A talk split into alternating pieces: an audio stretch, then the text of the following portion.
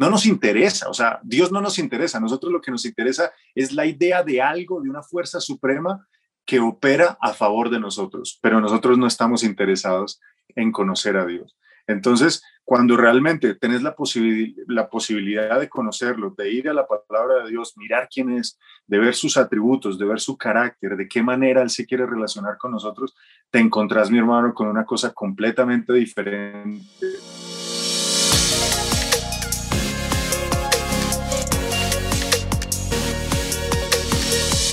Hola people, bienvenidos a un nuevo capítulo de Factor Esencial. El día de hoy estamos con un gran invitado, no solamente un gran actor colombiano, sino también una gran persona. Lo hemos visto en muchísimas novelas, en muchísimas películas.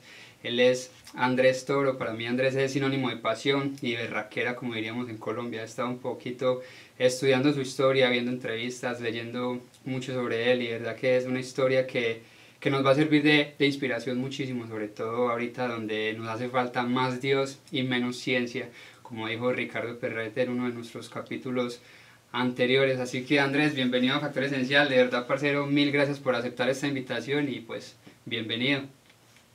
No, Juan, ustedes, hermanos, muy amables, muchas gracias por la invitación, compadre. Esperemos que sirva de algo. Yo sé que sí. Yo creo que muchos, muchos conocemos a ese Andrés, el actor que vemos en televisión, en películas, por ahí en los medios, pero ¿de dónde viene ese, ese talante y esa perseverancia? Hablamos un poquito de pronto de tu infancia, de tu juventud, dónde creciste, cómo creciste. Pues mi hermano, yo soy de Manizales. Yo nací en Manizales, entonces pues venimos yo creo que... De la misma eh, raza. de, de, de los arrieros esos hermanos para ir a colonizar eso tan alto tenían que tener algo que los jalara muy duro.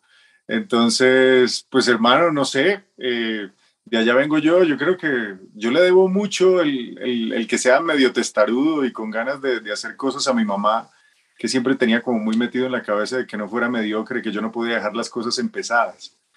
Entonces, pues hermano, vengo de allá, de, de familia de, de barrio popular, normal, camelladores mis papás, eh, cuando yo tenía seis años, eh, se trasladan a Bogotá por temas de, de camello, de trabajo, y, y, pues me vengo a vivir a Bogotá.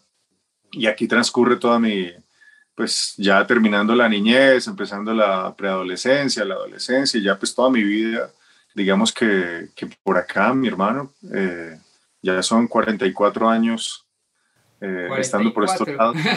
yo creí que eran como 38. ah, muchas gracias, hermano, muchas gracias. No,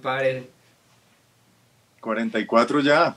¿Y en qué momento te encontraste con, con la televisión? Hermano, saliendo del colegio, eh, yo, yo creo que en noveno, décimo y, y, once yo quería algo que tuviera que ver como con, con la ciencia o, o algo así. Tenía que, creo que estaba muy inclinado hacia la veterinaria, odontología, medicina. Eh, no sé por qué, la verdad no entiendo por qué, porque yo ahorita digo, ya no sé qué estaba pensando. Pero, pero bueno, listo, estaba inclinado hacia eso, pero en las vacaciones de, de, de 11, cuando ya terminé, un amigo me invitó a hacer extras de televisión eh, para conocer niñas. O sea, el, interés, realmente era, conocer viejas. Y, era chulo, y me dijo, vámonos, porque allá, pues a ver. Sí, total. El caso es que, como hacían fiestas, eh, muchos bailes y todo eso, para eso llevaban extra. Entonces ahí era donde teníamos oportunidad de levantar niñas. Me fui como con dos amigos y empezamos a hacerlo. Yo dije, ve, esto está bacano, pero pues nunca pensé que eso iba a ser como parte de mi vida cuando terminé de hacer varios extras y estuve en varias novelas, no sé qué, eh, yo dije, ve, esto sería chévere como, como mirarlo. Entonces empecé a estudiar, eh, me presenté a una academia um, de actuación y pasé y estudié un año actuación.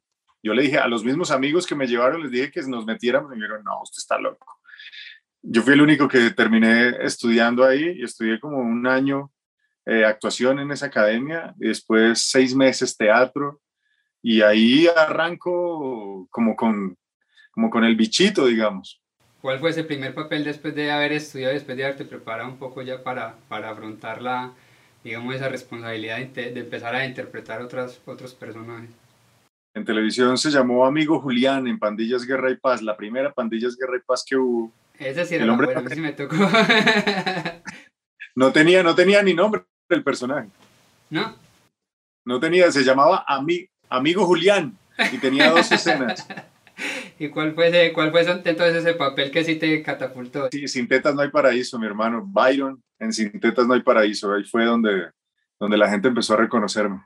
Partiendo un poquito ya como en otros, en otros temas, ¿cuándo te, te, te encuentras a Dios? Que últimamente, pues, leyendo tu historia también veo que, que eres muy entregado a Dios y que quieres llevar también ese, ese mensaje, porque no sé, en estas, en estas épocas, sobre todo que la gente muchas veces habla de Dios, pero como por allá, lejos. Tú de verdad que como que lo, lo vives, o sea, transmites, yo estuve checando muchas de tus entrevistas y transmites esa, esa palabra de Dios, diríamos. ¿Cómo te encontraste frente a él que dijiste, desde hoy en adelante voy a, voy a servirle? Hermano, eh, yo primero que todo yo no lo estaba buscando, eso fue ya, voy para 21 años de haber conocido de, de Cristo y que gracias a Él Dios me salvara. Eh, yo no lo estaba buscando, yo me creía bueno como todo el mundo, o sea, como la gran mayoría, digamos, ¿no? Yo no le hago daño a nadie, yo no molesto a nadie, yo tengo una vida eh, medianamente eh, moral y, y, y, pues sí, soy una persona de bien, digamos, eso era lo que yo creía. Entonces, gracias a que una amiga me invitó a un encuentro de tres días donde le dan unas charlas de la Biblia y obviamente de lo que pasó con Jesucristo, allá lo conocí y, mi vida cambió, mi hermano. Eh, más allá de un, de un encuentro con una religión o volverme, no sé, mucha gente creerá que, que uno es fanático, simplemente un loco ahí que se metió a un culto raro y, y ya. Eh, conocí de la Biblia y conocí de lo que Cristo había hecho y, eso me cambió la vida. Yo siempre digo que, esto es como una historia que hay en la Biblia donde hay un ciego al cual Jesús le devuelve la vista y después le preguntan, oiga, ¿quién es ese? ¿Usted sabe si ese es pecador el que le devolvió la vista? Y dice, vea, hermano, yo no tengo idea. Yo no sé qué pasó. Lo, lo que yo sí le puedo decir es que antes yo era ciego y ahora veo. Y es gracias a él. Y, es algo así el cambio que pasó en mi vida. Como te digo, yo no lo estaba buscando, yo estaba tranquilo, yo quería hacer en mi vida lo que a mí me daba la gana, lo que yo quería, lo que yo estaba buscando con mis sueños, con mis anhelos, con todas las expectativas que tenía. Pero yo no quería tener a Dios como en, en, la agenda o que Él por lo menos hiciera parte de mi vida. Casi siempre todo el mundo dice, ah, sí, yo creo en Dios, pero lo utilizo para que Él me sirva en lo que yo quiero, ¿no? Eh, de lo que me di cuenta es que definitivamente yo ahora debía servirle a un Dios al cual yo le podía servir para los planes de Él, no los míos. Sí, yo escuché algo muy bonito que dice que, que Dios venía en sus términos y no en nuestros, en nuestros términos. Tal, cual, porque Dios no es, el, no es el genio que nos sirve, sino que nosotros le servimos a Él, ya que el Dios es Él y no nosotros. Cuando conoces a alguien que te cambia la vida y que te da paz con Dios y, y que te cambia de todas las maneras, pues querés comunicarlo con la gente, querés decirle a la gente que, que lo conozca, mi hermano. Y, hay una cosa que es clara, si Jesucristo es verdad, el resto es mentira. Si lo que Jesús dice es verdad, si lo que Dios dice es verdad, el resto es mentira.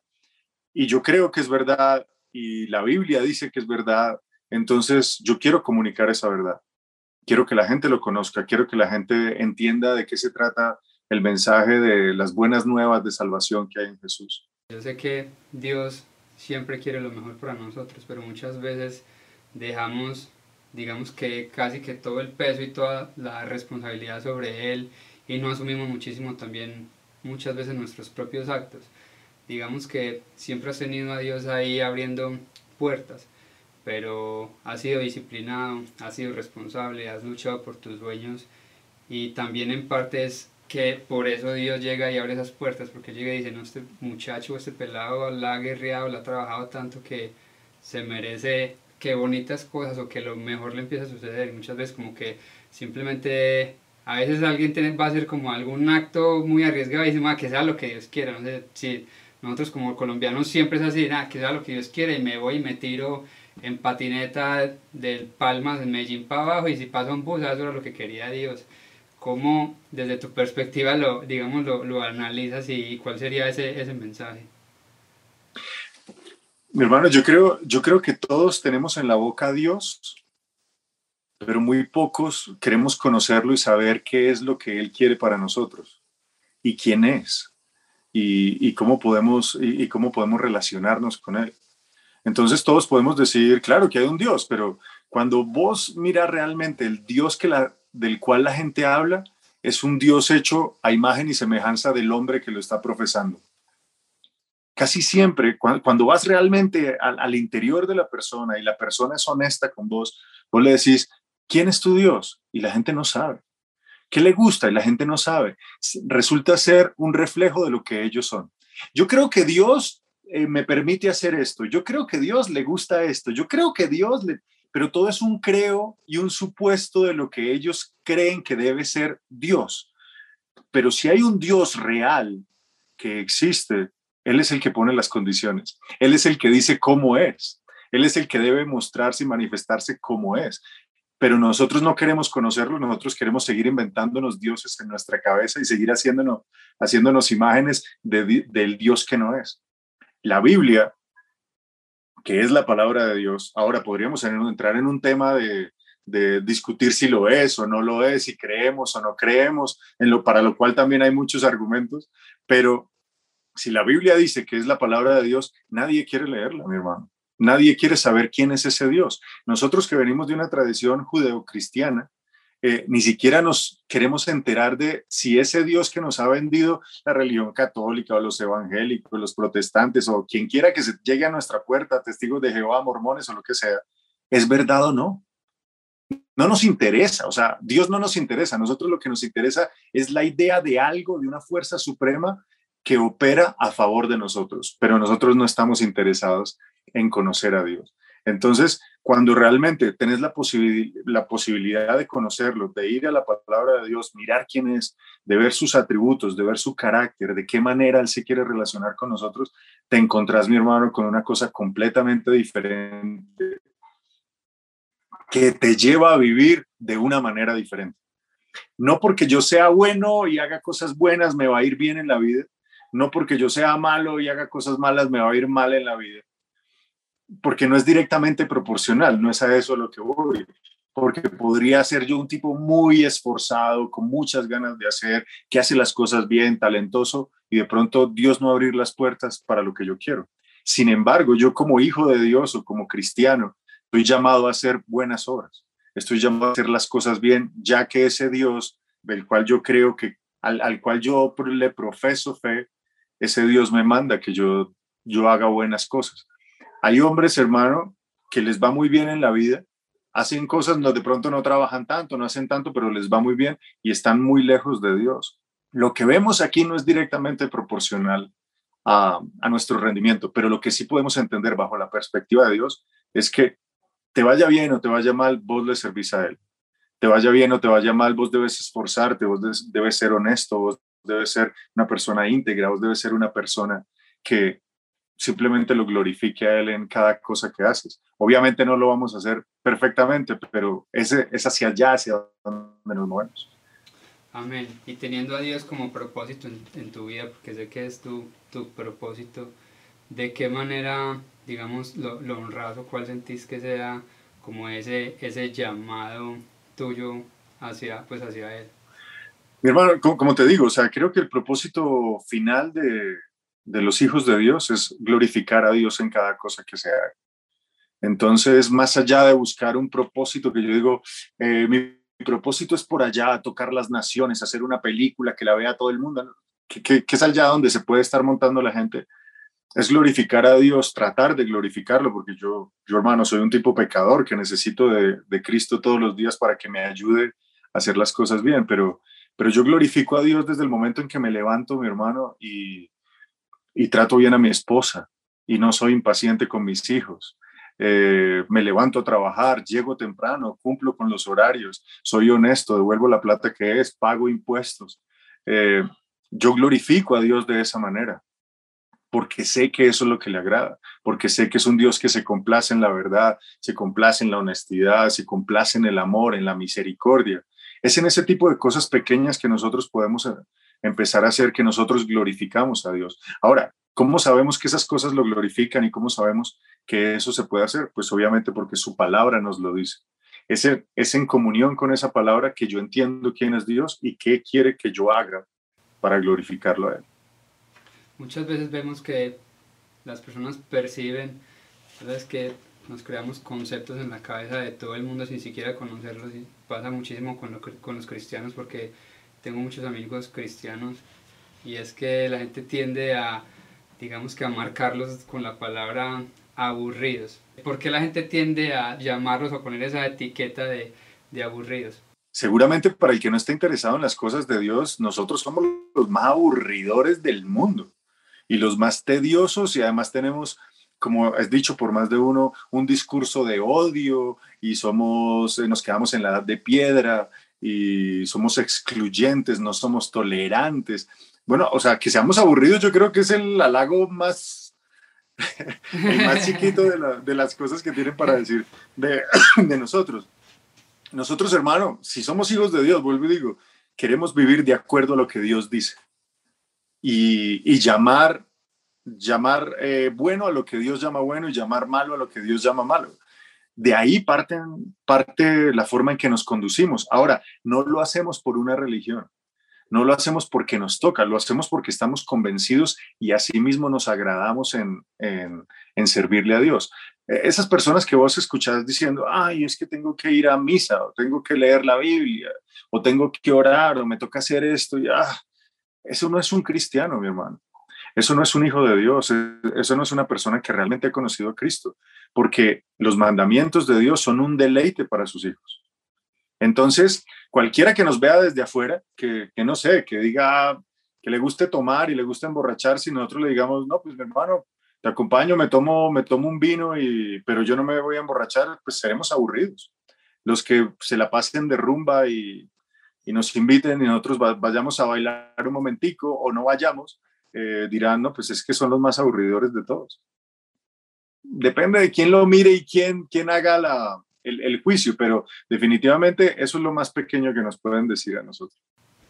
Aquí estoy en el programa Andrés Sandoval con, con Katy, que tienen también, digamos, proyectos en base a, a, su religión también, y nos comentaban que muchas veces antes de ellos empezar a, digamos, a, profesar o hablar de la palabra de Cristo, las puertas se abrían súper fácil y eran, como estás diciendo, las, los días de de rumba, las invitaciones llovían.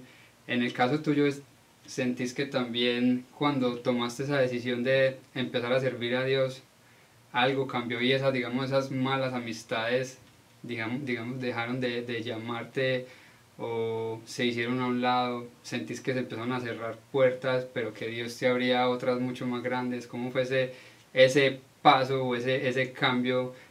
mi hermano, yo, yo, yo no lo yo no lo he visto así, o sea, Dios ha abierto puertas todo el tiempo, todo el tiempo, y, ha tenido misericordia de mí. O sea, de hecho, si, si Él en este momento me, eh, me quisiera llevar con Él, yo lo alabaría.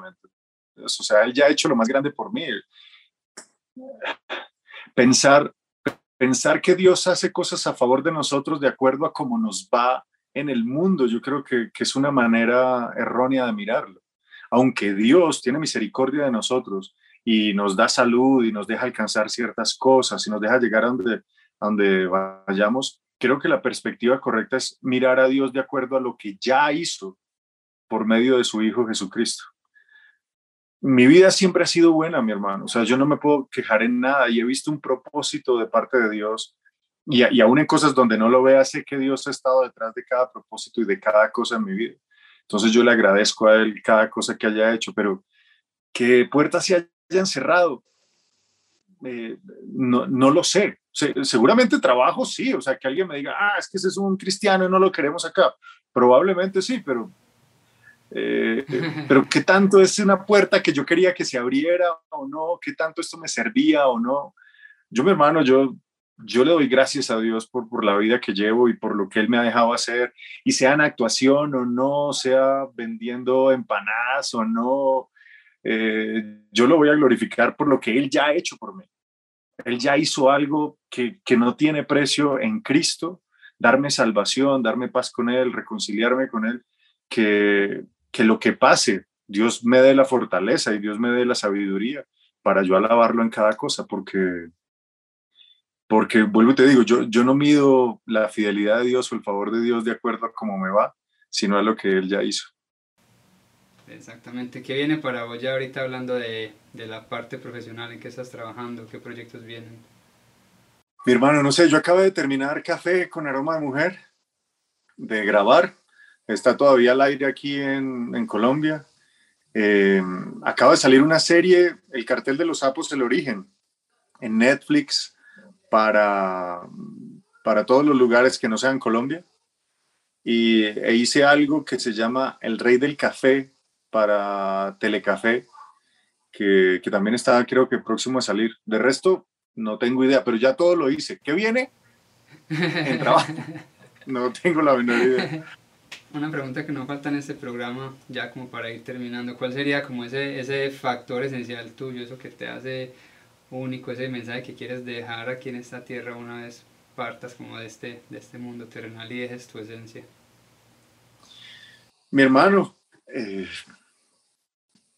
yo, yo, tengo que volver a lo mismo, o sea, yo cada vez quiero hablar menos de mí, más de él. Eh, Cristo es, y, cuál es el mensaje? El mensaje del Evangelio. El mensaje del Evangelio yo, yo, creo que es claro y es importante. Y si vos me permitís, pues yo podría contarlo muy pequeño o muy brevemente. Y es que Dios es el creador de todo, vivimos en su mundo, vivimos en lo que Él ha creado. Es un Dios santo, justo, amoroso, y ese es nuestro gran problema, que Él es santo, justo y amoroso. Y vos dirás, ¿por qué es el mayor problema? Porque nosotros no lo somos.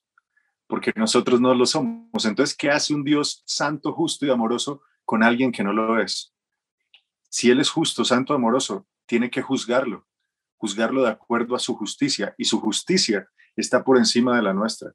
Nosotros hemos pecado delante de Dios, nosotros hemos hecho lo malo delante de Dios. ¿Quién no ha robado? ¿Quién no ha mentido? ¿Quién no ha deshonrado a padre y madre? ¿Quién ha amado a Dios sobre todas las cosas? Todos hemos pecado, todos hemos hecho lo malo. Y Él en su palabra dice que la paga del pecado es muerte. Él lo determinó así. Cualquiera que peque, que rompa su ley moral, tiene que morir. Pero el Evangelio es una buena noticia. Y la buena noticia es que Él, por amor a nosotros, ha provisto una salida para que nosotros no tengamos que morir. Y es que su Hijo, la segunda persona de la Trinidad, Cristo Jesús, se hizo hombre, vivió la vida perfecta que nosotros no hemos podido vivir porque nosotros nunca lo logramos. Él sí la vivió y el que no cometió pecado muere en la cruz del Calvario para que todos aquellos que se arrepientan de sus pecados y pongan su fe en Él no, no se pierdan, y no tengan que morir y no tengan una condenación eterna, no tengan que pagar la ira de Dios, la ira justa de Dios por el pecado que han hecho. Cristo toma en sí el pecado de nosotros y Él paga por él. Y nuestro pecado es puesto sobre Él. Y ahora Dios, por medio de Jesucristo, nos ve a nosotros como si nunca hubiéramos pecado. ¿Qué tenemos que hacer? Arrepentirnos y creer en Él como el único camino de salvación. Él dice, Jesucristo dijo, yo soy el camino, yo soy la verdad, yo soy la vida Nadie viene al Padre si no es por mí, porque solo hay un Dios y un solo mediador entre Dios y los hombres, Jesucristo hombre. No hay nadie que medie entre Dios y nosotros como lo hace Jesucristo. Esta es la buena noticia, que ya no tienes que morir, que ya no tienes que pagar por tu pecado. Si crees en Cristo, te arrepientes de tus pecados, ya te puedes llamar hijo de Dios, ya te reconciliaste con Él y puedes vivir en paz con Él. No hay otro mensaje más grande que este. No hay otra cosa más grande que el hombre pueda recibir, que es la paz de Dios, el reconciliarse con Dios por medio de Jesucristo. Este es el mensaje, un mensaje sencillo que es locura para los que no creen, que es una bobada para los que no creen, pero que es poder de Dios para todos aquellos que creemos en Jesucristo. Amén. Tengo una última pregunta. Yo sé que venimos de generaciones, digamos, muy, muy parecidas. Pues estoy de 33, pero creo que pasamos de lo análogo a todo esto de la tecnología. Ves que los jóvenes, digamos, nos, nos hemos alejado un poco de, de, Dios y cuál sería ese camino para, para volver a Él. Mi hermano, hay algo que hizo hace 500 y pico de años, 503, 4 años, la reforma protestante. Y fue devolverle la palabra de Dios al pueblo de Dios, devolverles la Biblia. O sea, Hubo un tiempo de oscurantismo donde esa Biblia no la conocía nadie, solo la conocía la jerarquía, las autoridades eclesiales, solo conocían esa, esa palabra que se ha delegado durante mucho tiempo, eh, que es la palabra de Dios. Lo que hizo la reforma fue ponerla, devolverla al pueblo, decirle, mire, aquí está la palabra de Dios. De hecho, una de las cosas que, que marcan la reforma protestante es que los reformadores, lo primero que hacían con la gente era enseñarles a leer y a escribir para que así pudieran leer la palabra de Dios. Creo que mi hermano, hemos dejado a Dios de lado porque lo desconocemos y lo desconocemos porque hemos dejado su palabra de lado. Vuelvo y te digo, aquí se, se puede abrir una discusión de si la palabra de Dios o la Biblia es la palabra de Dios o no. Y porque muchos dirán, ah, yo no creo en ese libro, yo no sé qué, pero, pero van miles de años donde no la han podido bajar. Y aún los agnósticos más grandes no han podido quitar, no han podido desmentir que hubo un hombre que vivió históricamente, porque esto no es un mito, no estamos hablando de Mitra o no estamos hablando de, de, mitología, estamos hablando que un hombre que partió la historia de la humanidad, vivió, murió y resucitó. Si eso es cierto, hay realmente una recopilación donde esa historia es contada y nosotros deberíamos conocer a ese Dios. Hermano, yo le diría a la gente, vuelva, léala. Todo el mundo tiene una opinión acerca de la Biblia, pero nadie la ha leído. ¿Sí o no? Todo el mundo dice, ah, sí, pero es que yo no creo, porque, ah, yo no creo, pero nadie la ha leído. Honestamente, ¿sí o no, mi hermano? O sea, ¿cuántas veces hemos leído? Por lo menos el Nuevo Testamento. La gente no tiene ni idea. Habla y habla y habla y habla, pero nunca la ha leído. ¿Y yo qué voy a hablar de una obra que no he leído?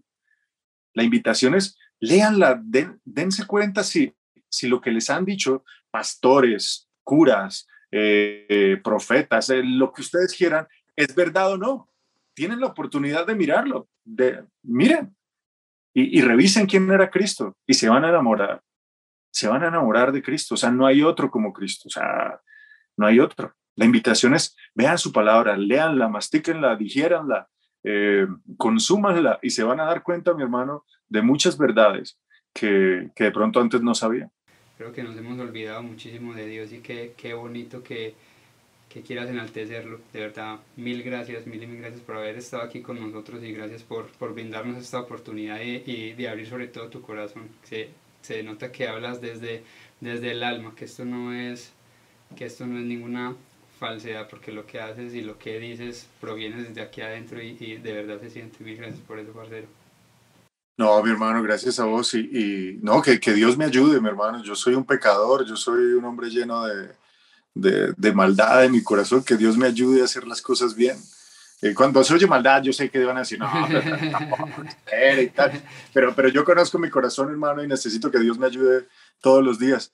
verdad, parcero, mil gracias por habernos acompañado y gracias por, por tomarte este espacio. Yo sé que mantenés muy, muy ocupado y pues qué bendición que, que nos hayas aquí acompañado y sobre todo, vuelvo y lo repito, a llevarle un mensaje a los, a los jóvenes que yo sé que, que lo necesitamos. No, mi hermano, a vos, a vos, y gracias por, por darme el espacio de hablar de esto, porque yo sé que a más de uno le caigo pesado y, este tema no es el que le gusta y seguro cuando me oigan van a decir, uy, qué mamera man, pero, pero hermano, creo que Cristo es la verdad y que, y que necesitamos realmente. Entonces, pues, Dios los bendiga, hermano, y gracias de verdad a vos por el espacio. Amén. Muchas bendiciones, papá. Buena energía siempre. Padre, muchas gracias a vos, hermano. Muchas gracias. Saludos. Ahí está familia, gracias por habernos acompañado en este bonito episodio. Espero que se lo hayan disfrutado, que lo hayan sobre todo interiorizado. Ejemplo, si lo repito, yo creo que en cada conversación muchas veces llegamos a lo mismo, de que se nos olvida agradecer, de que creemos que lo merecemos todo. Y creo que hay un Dios creador que todo lo puede y deberíamos empezar a agradecer más, a valorar muchísimo más a valorar nuestra vida, nuestras familias, inclusive a veces a valorar hasta lo malo que nos sucede y mirar a ver qué tenemos para aprender de esas situaciones, qué tenemos para, para mejorar y cómo salir mucho más fuertes. Eh, mucha paz, mucha buena energía como siempre, muchísimo amor. Recuerden suscribirse a nuestro canal, compartir este episodio, todos los, todos los episodios. El capítulo anterior con Lorena Meritano ha sido un capítulo que sin duda alguna ha tocado fibras, ha tocado corazones.